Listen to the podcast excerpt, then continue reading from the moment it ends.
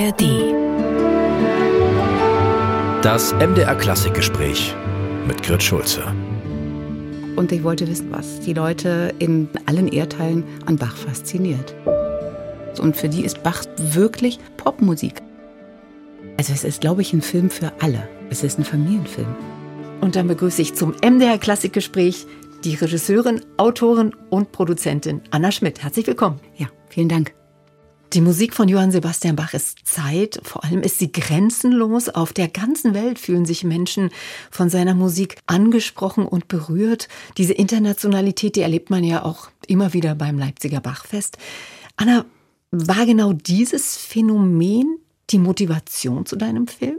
Ja, und weil du gerade Bachfest gesagt hast, das Bachfest wollte 2020 unter dem Motto We Are Family die globale Bach-Familie einladen und hat alle Bach-Chöre und Bach-Ensembles angeschrieben. Und ich hatte mich mit Michael Maul, dem Intendanten, unterhalten und der sagte, ja, es gibt über 300 Bach-Chöre und Bach-Ensembles und das auf jedem Kontinent. Und das hat mich sehr verblüfft und gedacht, hm, auf jedem Kontinent, also auch in Australien, Neuseeland, in Afrika gibt es Bach-Chöre, in Asien, also auch Menschen aus einer ganz anderen Kultur mit einer ganz anderen Religion. Und ich wollte wissen, was das ist was die Leute in, in allen Erdteilen an Bach fasziniert. Und jetzt hast du es gesagt, über 300 Chöre und Ensembles.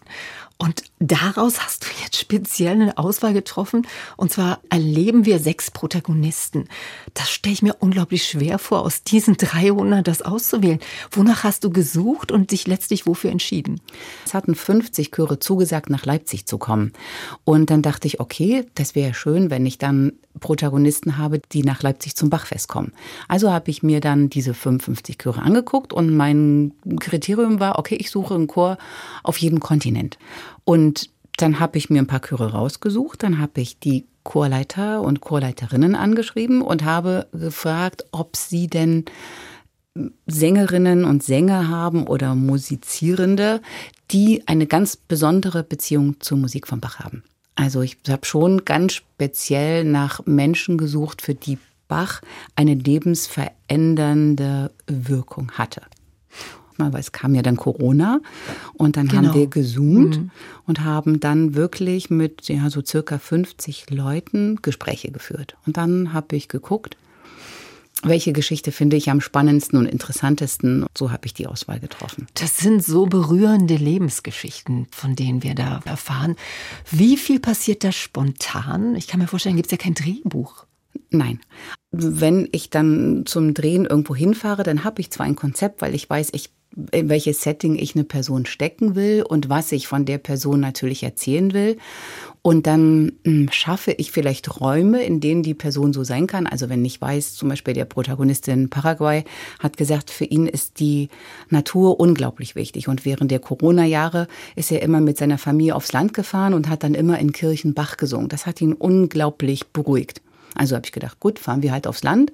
Und wenn es irgendwo eine Kirche gibt, dann und er singen möchte, kann er singen. Aber ich stelle nichts. Mhm. Also ich schaffe bestimmte Rahmensituationen. Ja. Genau. Mhm. Aber es gibt halt wirklich ganz viele Dinge, die haben sich dann spontan ergeben. Also zum Beispiel auch der Mönch, von das, dem Mönch wusste ich gar nichts. Das ist für mich übrigens eine der berührendsten Szenen überhaupt. Ja. Ich komme dorthin und wir wollten mit dem Chor drehen und dann treffen wir uns mit der Chorleiterin an diesem Tempel.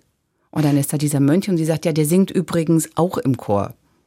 Und dann habe ich ganz spontan ihn interviewt. Ich hatte ja immer eine Dolmetscherin dabei. Und dann bin ich, weil ich ein neugieriger Mensch bin, bin ich durch so den Tempel noch gestiefelt und war in so einem Hinterraum. Und dann ist da ein Beamer aufgebaut und eine Leinwand. Und auf dem Tisch liegt die Hamollmesse von Bach, gesungen von den Thomanern in der Thomaskirche. Und dann habe ich den Mönch gefragt und ich habe gesagt, hier liegt Bachs Hamollmesse. Dann sagt er, ja, und das ist meine Lieblingsinterpretation von den Thomanern und in der Thomaskirche. Und die höre ich mir fast täglich an. Also ich habe die DVD nicht mit nach Japan genommen. Die lag dort wirklich und der Mönch hört das sich wirklich an. Ich muss auch sagen, ich bin im Verlaufe des Films mit diesen Protagonistinnen und Protagonisten regelrecht zusammengewachsen und ich habe mich immer schon wieder gefreut auf eine nächste Episode, auch darauf vielleicht einen Ort zu erraten, wo das jetzt sein könnte, weil es sind auch so unglaublich schöne Landschaftsbilder, die mit Musik von Bach unterlegt sind. Der Soundtrack ist ja auch entscheidend. Wonach hast du da ausgewählt? Mm, das waren meine Stimmungen.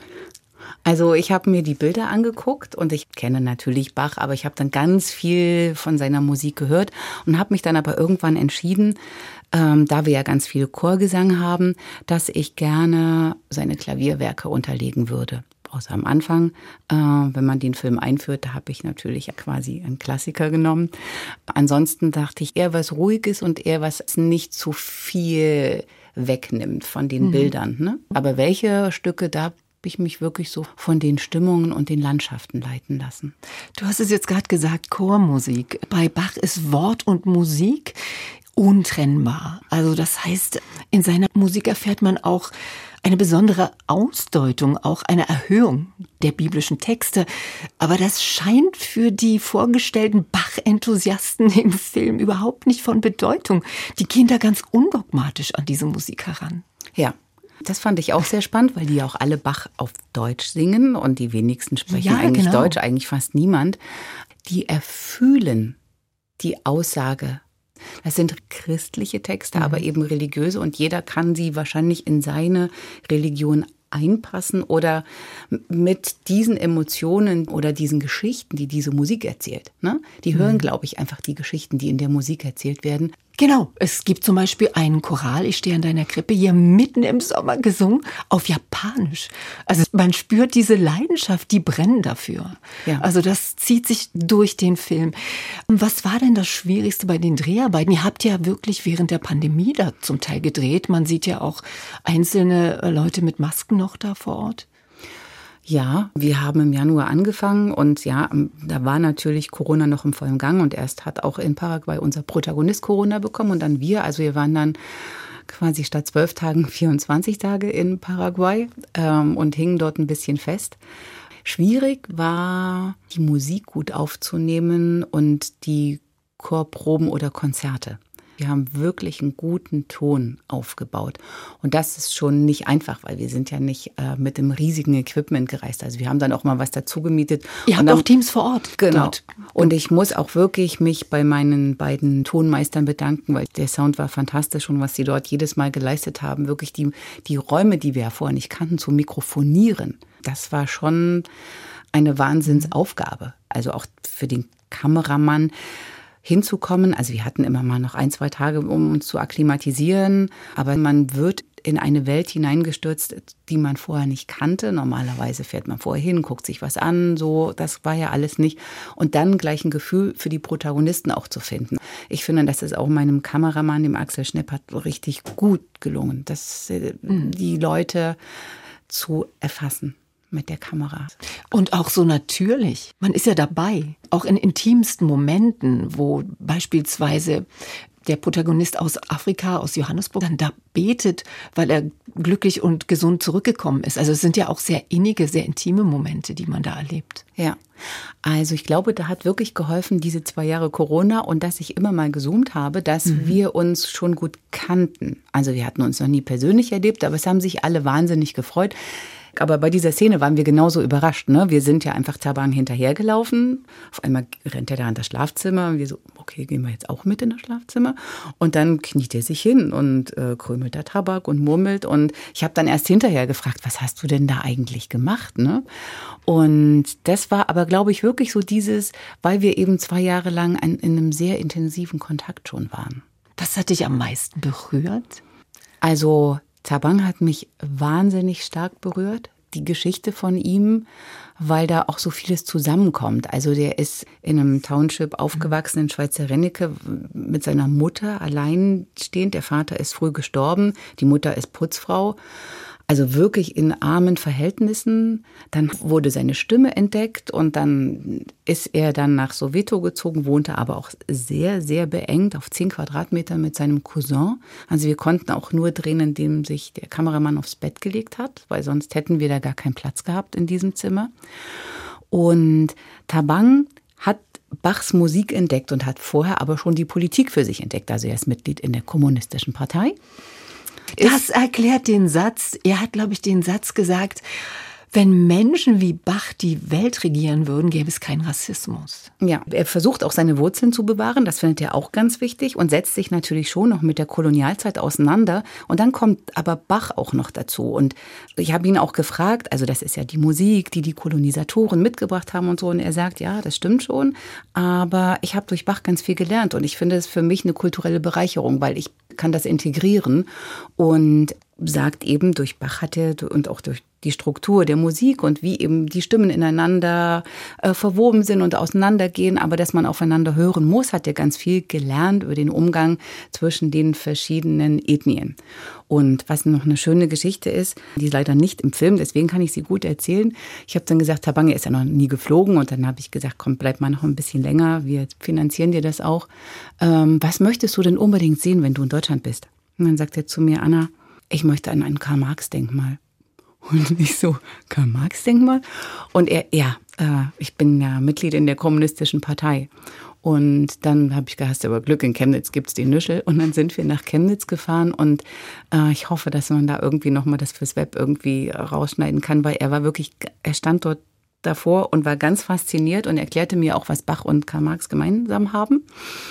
Und nachdem ich ihn da erlebt habe, bin ich mir sicher, dass er der nächste Präsident von Südafrika wird. Du hast dich so intensiv mit Bach auseinandergesetzt. Was hast du gelernt noch? Für dich, jetzt hat sich dein Bachbild verändert?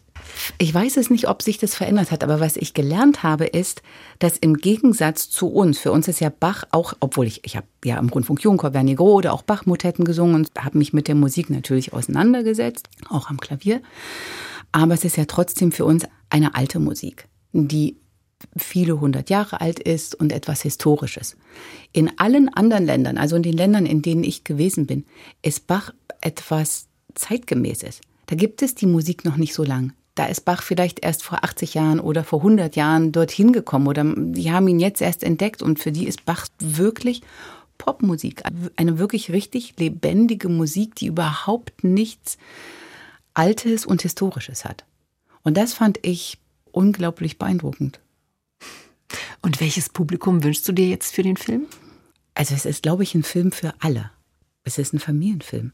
Also ich, ich, möchte nicht nur Bachliebhaber ansprechen, sondern es ist ja auch ein Film, ich porträtiere ja Menschen und ich versuche zu zeigen, dass gerade in Zeiten, wo sich Menschen separieren, zu zeigen, dass es viel mehr gibt, was uns Menschen verbindet, als was uns trennt.